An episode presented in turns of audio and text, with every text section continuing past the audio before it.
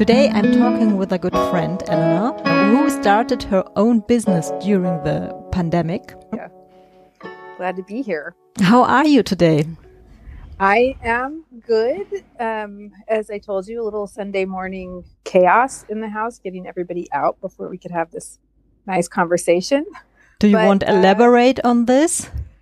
Um, well, I had told my husband that I had a talk at 10. And, you know, there was the Zeitumstellung today. Yes, so, I missed it nearly.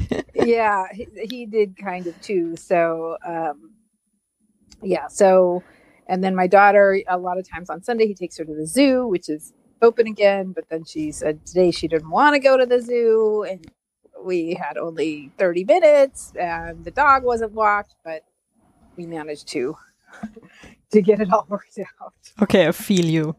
Yeah. So, but uh, yeah, I, I recently uh, saw you very, very, very busy at LinkedIn, and I mm -hmm. think you created your own business with is it web design or was what is it actually? Yeah, it is web design. What I do is I I basically make a starter package for people not always starting their businesses, but I do kind of a starter website and I get it done in one day and also a very basic visual brand. Mm-hmm. And so a lot of my clients are either launching a new business or they're pivoting an existing business and they just want to get a website up fast and easily and not with a long drawn out process. Wow. Tell me a little bit about your process getting there um, to this business. Yeah. Well, that is interesting. So I actually have a long, like, formal career as a digital designer. I started in books. And then I went to school in the 90s. So that was when everything was kind of the beginning of the web and digital design. Mm-hmm. And I was in San Francisco, and that was ground zero for Web 1.0. Mm-hmm. So I really, as much as I like book arts and book design, it's it's print I find very stressful because it's so permanent. Okay. Um, if you make a mistake and it goes to the printers, it's there forever. Um, yeah. So web design was really appealing and really exciting, and so I went in that direction. And I got a job at a big kind of global agency and worked there for 10 years doing all kinds of things. Like it started just being a junior designer, but then doing something called user experience, mm-hmm. ultimately project management. But that was um, unsatisfying after a while. I'm I think I'm more of a entrepreneurial person. I come from a family of small business owners. Mm-hmm. And I learned a lot. And this was in Germany. And I stayed longer because I wanted my unbefristet Aufenthaltserlaubnis. Um, so that's like a residency permit to the yeah. non-German speakers. Um, and uh, then I quit that job as like a little while after I got that. I mean, mm-hmm. there's a, that's a longer story, okay. but um, and then I started another business, and then I went on my whole infertility journey, and then um, the truth is, I had always thought about doing a business like this, but I was reluctant to have a client based business. Mm-hmm.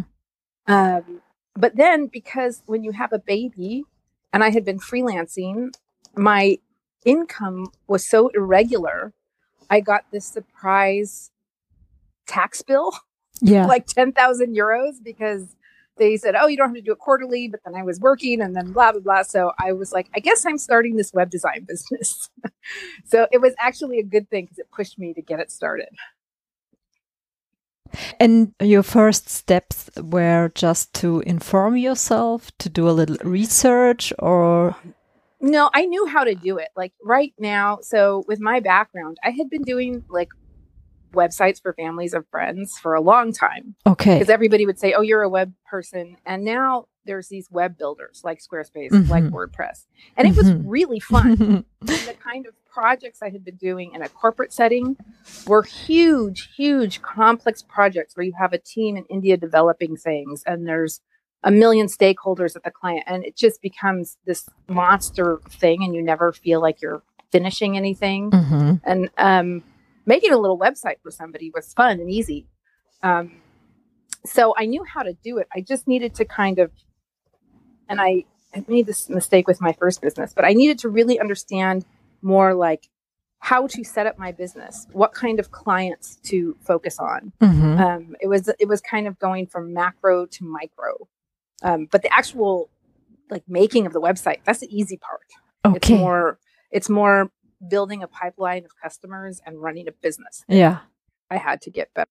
Did you a little uh, coaching or something like that? Because your slogan, uh, building your website in a day, is really appealing and really, yeah, exciting to think, okay, one day I can try that. That's okay.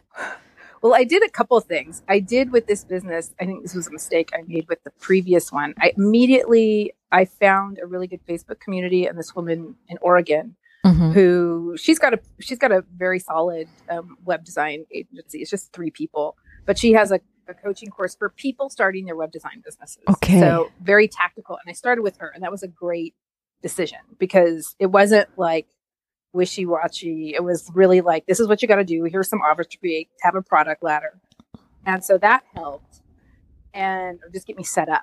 Um, and then the slogan so I don't know if you noticed this on LinkedIn. There's kind of a formula, at least in the English speaking world, that's like, I help X do X so they can X. A Mhm. lot of people will have that. And, and there, that comes from several sources. One of them is Donald Miller, building a story brand. And I worked on, on that for months. Like, I help tech shy female business owners get online so they can thrive. I went, I have like an Evernote with 30,000 variations of this. And then finally, I was like, I get your website launched in a day. Just that. And that really changed everything because people Mhm. get it in Yeah. one second. Yeah, absolutely. Um, and, and it really resonated. Even people like Mhm. old colleagues that don't need websites were like, Ooh, that sounds really good. And I was like, yeah, just keep it, stick to the point. Yeah, exactly. And uh, and how did it go? How did your first client reach you? right how did i get my first so well first i did a test so what happened was my husband's cousin is a biologist and she works at the the two no or the anyway it doesn't matter and she needed a website and it's always a little with family i don't really want to charge them the full amount but i also don't want to do things for free because it's a lot of work and Of then I will feel resentful. So I said, Hey, I'm trying out this new process. Um, I can just bill you hourly for it at like a fair rate. And she said, Great, perfect. Mhm. And so we did it. And and of course, on the day, it was like my daughter came home from kindergarten sick. Uh, at one point, I was literally like bouncing her on my knee and typing on the keyboard with one hand. trying to get Wow. this website done. But we, I mean, fortunately, in that case, it was family, so I could say, uh, "Okay, I'm just home." Blah blah blah. And it was fine. But we did it. We did it, and she was really happy. And so I had this test case and was like, "This can work." And I also there's a course. A lot more people, designers, are doing this kind of work where they just do it in a day. Mhm. Um, and then I just got a cold lead on LinkedIn for a coach, and I did her site, and it worked. Mhm. Um, and there's always the first few. There's some hiccups you learn. Like she she had her domain at Telekom, and getting that to her website was, and she wasn't very technical. It was a real headache, but it ha- we figured it out. Um, and then I just how did I just started getting more clients through my network. And i mean that's like 60 70% of the work is just building a client pipeline. It's like Mhm. marketing all the time. So yeah. So network is really important to have some Yeah. people who see what what you are offering. exactly.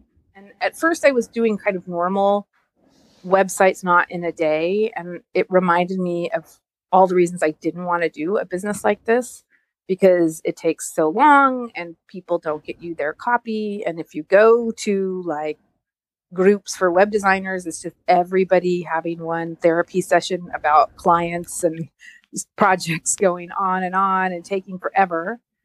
And also if you have a kid that model does not work. Hmm um, and this was before the lockdown. So I took a course and I realized if I can do this, if I can make it work and say like Tuesdays and Thursdays, I have launches, then I can tell my husband, you need to take a child sick day on this day and that day, or you need to take, you know, a holiday on this day and that day. And then I have much, much, much more control over my schedule. Yeah. So you grow bigger and bigger. And in the be beginning, it was more like a part time or lesson part time, I think.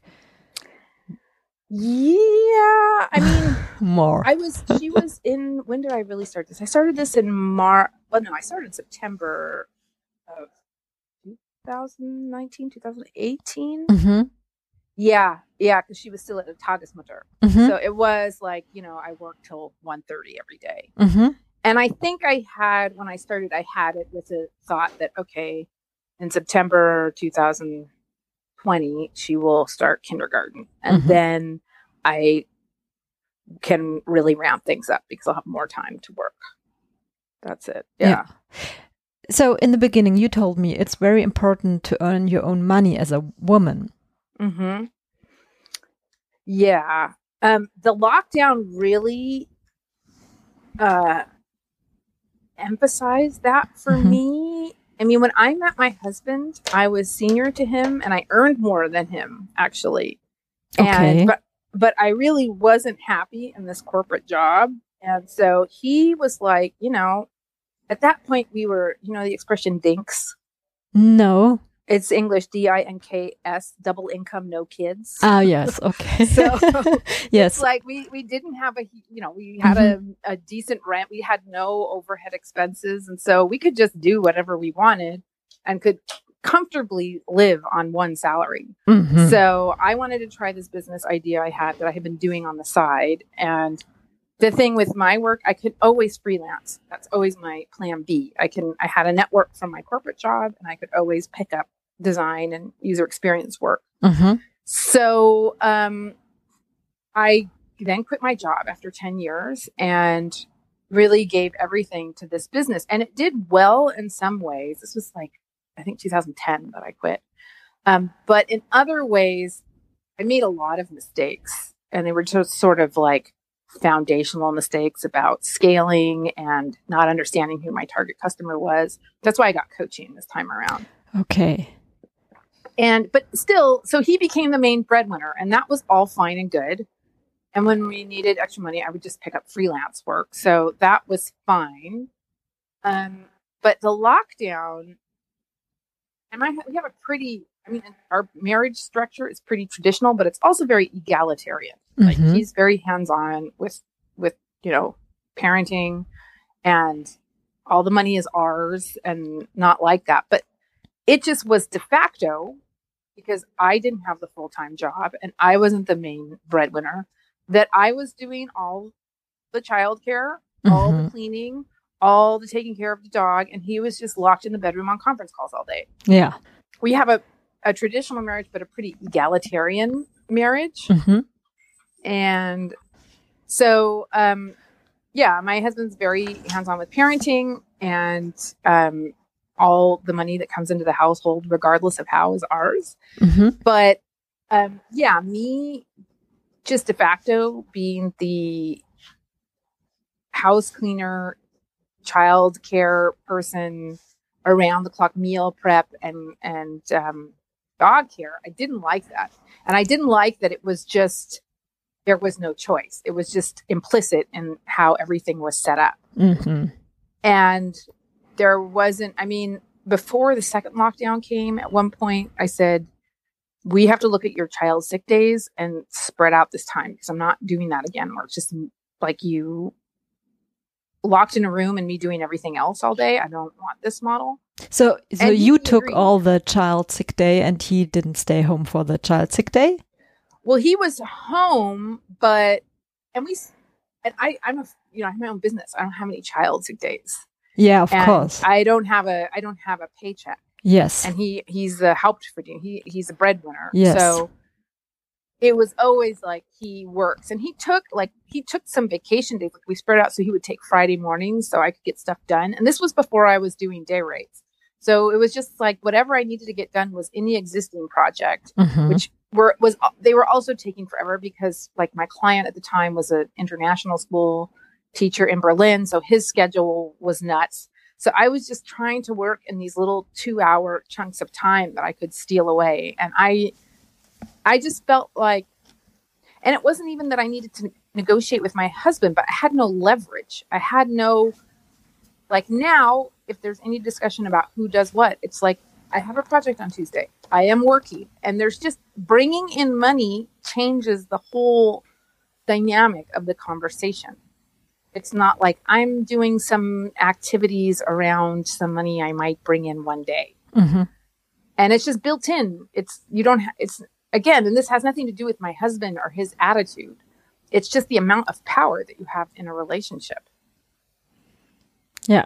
Yeah. And it's an old um, feministic thesis that the care work, everything around the care work is unpaid but it's yeah. also work. So of course, exactly. yeah, exactly. So you uh, you said earlier that you have an egalitarian but traditional um, partnership or marriage. Mm -hmm. How would you describe uh, the part of egalitarian versus traditional? I guess it's traditional in the sense. So I grew up raised by a single father and a variety of um, kind of stepmoms. So I didn't grow up with like a traditional nuclear mom, dad, kids uh, setup. So that's what I mean by traditional. And like, so some of the ways we separate household chores, I'm the cook, but he does the dishes. And that's because I like to cook and he doesn't. Mm-hmm. Um, and, you know, I just started, I do most of the, well, I'm a tidy, but he cleans. Um, but we do have a Putzfrau. But I like do the laundry. And then one day I was like, you have to put it away. I cannot do laundry. like when you have a kid too, it's like, oh my God, this is never ending. Yeah, I know. I, I, have two have kids. One, it's just like, it's like ah. everything is laundry. Yeah, it's just it's a Sisyphus situation. Yes, I hate and it. I was like, we have to split this up because mm-hmm. I'm getting really mad about laundry. Yes, I um, feel you so. So kind of the, the like the the tasks we do. I he went down to an 80% contract. So four days a week, I pick up our daughter from mm and on Friday, he picks her up. So in that way, the way we split up tasks is traditional, but it's egalitarian in that I think I don't have to, except with the laundry, which he, which he will, he will happily do. But like, if I'm getting up early in the morning, because our daughter gets up early, I'll say, okay, you have to do the night. And he, and he's, he'll suggest it. He's all for that. He mm-hmm. doesn't mm-hmm. he doesn't blink an eye and he takes her on the weekend like right now and he has a very I think internal understanding of what's fair and what's not. Mm-hmm. And he's just engaged in parenting. Like we're in an Eltern initiative now. And I really Oh, okay. Yeah, wow. and we're the Vorstand and I really there's a lot of admin and it makes me crazy and he just does it all. That's so great. Sometimes when I start thinking and getting mad, I'm like, oh wait, he's dealing with all of that. Okay, yeah. he's doing all of this, and so yeah. there are a lot of things that he does that I am just like, I can't even. This is making me crazy. I can't do it. So I think, um, I guess egal- egalitarian, in that I think we have a we have a fair split up of actual labor, but the types of labor we do kind of fall into traditional mm-hmm. gender roles. Mm-hmm. Yeah, but that sounds really, really good. And um, you know, you know, maybe there were um, th- these discussions about mental load in Germany. Mm-hmm. mm-hmm. So yeah, and there's one book from Patricia Cammarata. I al- also made a podcast with her. It's really, uh-huh. really, um, yeah, I really liked it because she looked at the work at every every single item of work in the house or mm-hmm. around mm-hmm. to yeah to split it up and one person has the laundry amt mm-hmm. yeah laundry yeah. department yeah. and yeah and we also had elterninitiative thing and yeah. he did it all and i was so happy yeah so elena from a 1 to 10 how uh, happy are you to have uh, your own business now uh, 10 I'm not, I think for me, it's just about control of my life. And um, that was actually good about all the time I freelanced after I quit my job formally because anytime I thought maybe, maybe I'd get another job, I would just remember no, I am not a company person. Mm-hmm. And, uh, and I just think it's fun. Like the whole, for me, the entire creative act is the business itself. Yeah. Not just doing the websites. Yeah. That is one thing I, I was thinking about. How um how involved are you how involved are your clients in the way they can choose the layout or the colors or things like that? Because I know that can sometimes be very yeah challenging to have a clear understanding of what does look good. Yeah. So I have so when they book uh, a day with me, what happens is it starts this workflow where every couple days they get a task and forms to fill out. Mhm. Um, one about writing your website copy, and then there's one um, about your brand attributes. So, like, what do you want? How would you describe the the brand values of your your business? And then there's one called Define Your Visual Style. And I have them make what's called a mood board, which is kind of all images from anything. It doesn't have to be from their industry for websites, but just pictures and colors that they like. And then I have them send me three examples of websites they like. And again, it doesn't have to be from the same industry. and that Ah, is actually enough to get me started. Mhm. And um, with these web builders like Squarespace, you can work. And I have a very, very, very um, structured and defined process on my side about how I work. So on the day of, they get the draft, and then we just work it through. And I can work pretty fast. Mhm. So usually, sometimes we'll start in the morning and it's like all wrong, but then within a couple hours I'll get it, and then it pretty much goes from there. Okay. Get the rest of the pages done. Yeah. And all wrong? What do you mean by that? Uh, I did one one of actually the best projects I did uh, so far this year, and with the happiest client. Sometimes I need. Uh, there's a concept. There's a writer named Anne Lamott. I don't know if you ever heard her, of her. She's an American writer who ta- who writes about writing, Mhm. and she started this concept, or she wrote about this concept called the shitty first draft. Okay. Like you have to just Yes, get it out okay. there first. And that's also for me true for visual things. So I had this one client, she has a marketing consulting business. And I always work the day before for a couple hours because I have to do the shitty first draft. Sometimes it's not. okay. Sometimes I nail it and they're like, love it. But I have to get like the bad idea out there first. And then sometimes in the morning before I even let the client know, I'll be like, oh, that's all. I, I'll fix it. But um, I had started like the word mark I made, and I knew it at the time. I'm like, this is not right. And I did this kind of texture behind, which wasn't right. And then sort of the first 90 minutes of the day. And then I, then I looked around at some other things on our mood board. I was like, ah, I know what I need to do.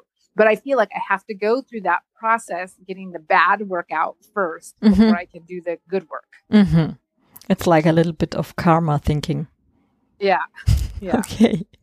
And uh, do you do you code also, or is it just design? Um, some not code. I do a little sometimes if there's time. CSS, which Mhm. is I don't you can't really call that code, but with these web builders, you don't really need to. Um, and I'm not offering. I mean, what I really tell potential clients, and this is important, is I filter for people. It's like this is a sprint, not a marathon. And if you are someone who needs to kind of consider all the options and likes to focus on the details, which there's nothing wrong with that, but this isn't the kind of project for you. Okay. This is really just getting out something that you can build on later. Yeah. And if you're like I of have perfectionist tendencies, it it won't work. So it's so all my clients are like, great, love it, good, do whatever you think is right. and, it- Mhm. and it's great. It's every win-win for everybody. so they they they have to to continue afterwards, and they can do it then. Yeah, if if they want to, or they can book me for more time. I also offer them half days, half day rates if they want to do. So. They tend to be people with more money than time. hmm Okay, great. Yeah. so, um, what what are you you you were talking about the lessons learned? Um, is there one thing you, yeah, you would like to share with our audience? It actually kind of relates to what I was just talking about is really understand who your ideal customer is. And with my old business, I was like anybody who has an internet access and $30 is my customer. and that's not, that's, and I was doing a lot of, um, was, it was a stationary design, online downloadable stationery. And so I was just trying to, I ended up doing what's called trend chasing, like just try and create designs that seem to sell. Mm-hmm. And that's actually, I, I consulted with this woman who works with small businesses and she said, you have to, never forget this. She said, you have to niche down until it hurts. Like even if at first your designs aren't selling, you have to do something that's unique and people will only come to you. If they can get invitations with flowers anywhere, you're never going to make it. If you want to just do really minimalist type, then do that. But I was too scared to do that because I was like, oh, that's not what's popular.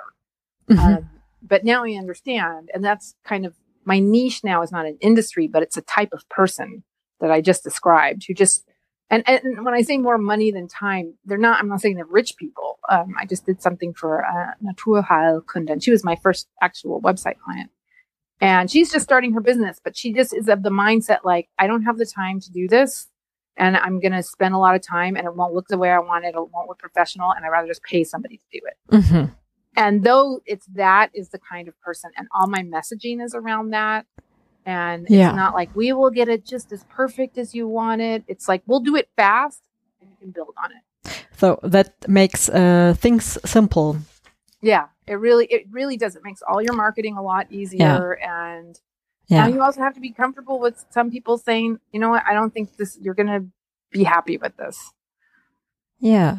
That's maybe the story of your su success as well, because you can communicate about that. Uh, like, um, you don't have time, you don't want to spend so much evenings, etc., mm -hmm. etc. Yeah, yeah. I can do that for you. Yeah, yeah.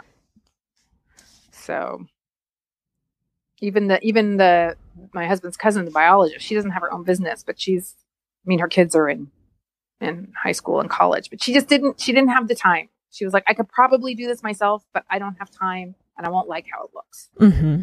And that's that's my customer. Great. So, what is your next project? Well, I'm just focusing on this for now. And my goal is just to be booked out a quarter ahead. And then I, t- I tend to have the shiny object syndrome. Like I easily, that was also why the coaching helped.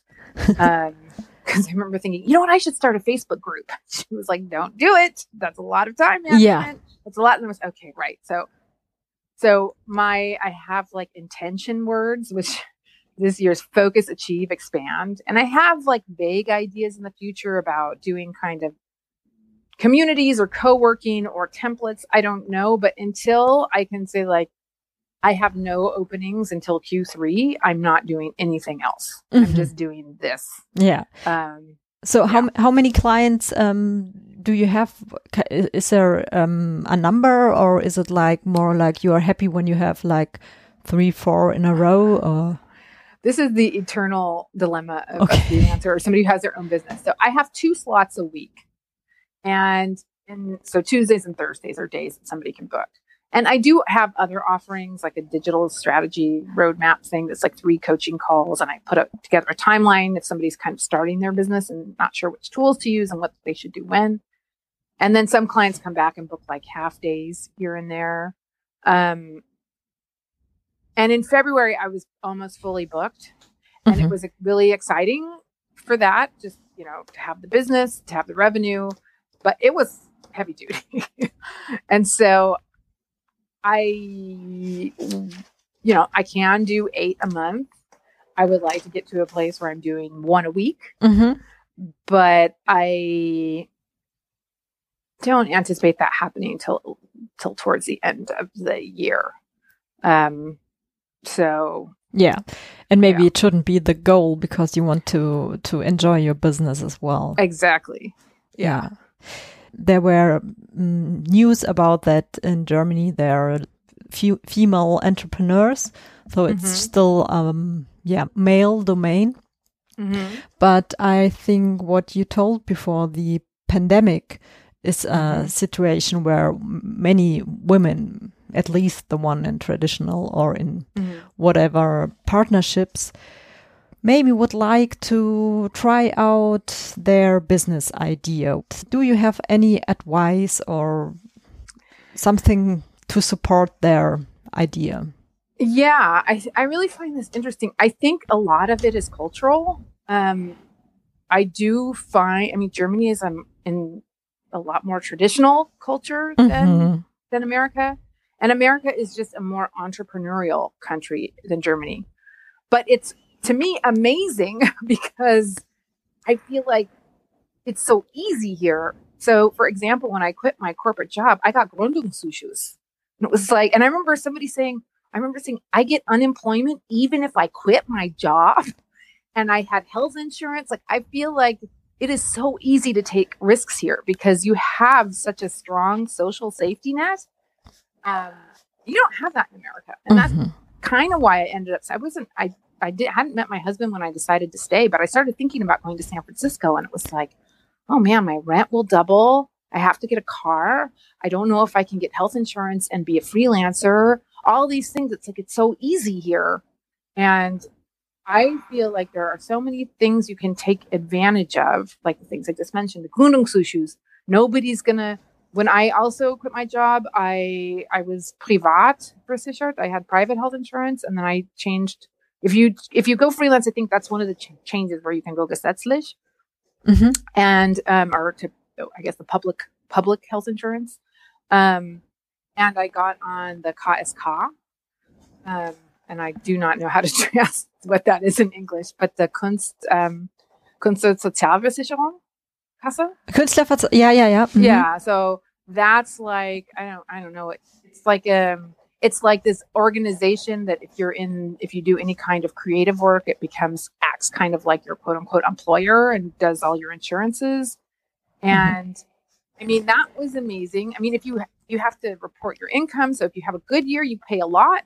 But like when I was had my baby, I paid like nothing for oh not nothing, but very little for my health insurance and all my social insurance. And for me, it's like when you have that, you can take all kinds of risks. I mean, America, you'll end up on the street. You'll be living in your car if you don't make it. But here, you know, nothing too terrible is going to happen. You'll, So- you'll be taken care of. So, what would you say? Um, is it important to know that your idea will be successful, or is it more like, okay, just um, yeah, try I it mean, out? I'm I'm an advocate for calculated risk. So everything I just said is true, but I would also say I had my first business I had started while I had my full-time job. So if you are in a position to do so, you should try it out while you still have and it you know, obviously it depends on your circumstances. If you're a single mother, you're not going to be able to take you're not going to have the extra time or Mhm. you know, you ha- I did have a, I mean, when I still had his, he's still at the company we met at. So, and I knew I could freelance. So I, ha- and I had some money saved up. So it's not like I just said, it's all going to work out, jump and the net will appear. So I do recommend having things set up. So you do have some, some cushion, some, some Mhm, safety in place. And I do think if you can try things out on the side, I mean, and with today's types of businesses, really depends what you're doing, but so much is about growing an audience. Mhm. And that is work that's slow and steady that you can do somewhat on the side. You will have to work nights or whatever on some, but if you start an email list, and I do, I mean, I know people do this on social media. I really think email or a blog is the best way to start because those are those are digital properties that you own. You know, if you amass a huge following on Instagram and then they change the algorithm, then it's all wiped out. So, um, you know, or or a podcast or something that you control and you can build an audience with that medium. Yeah. Then you're in a good position to start because you already have people paying attention to whatever it is you're doing. hmm And being uh, really precise uh, about what you can do for them, I think Yeah. it's really important because I know then um, some business ideas end up in you have all the support on the telephone and clients and people calling you all the time and Mhm. um, it's also about boundaries and everything to make Right. it really clear from the beginning isn't it Yeah, yeah.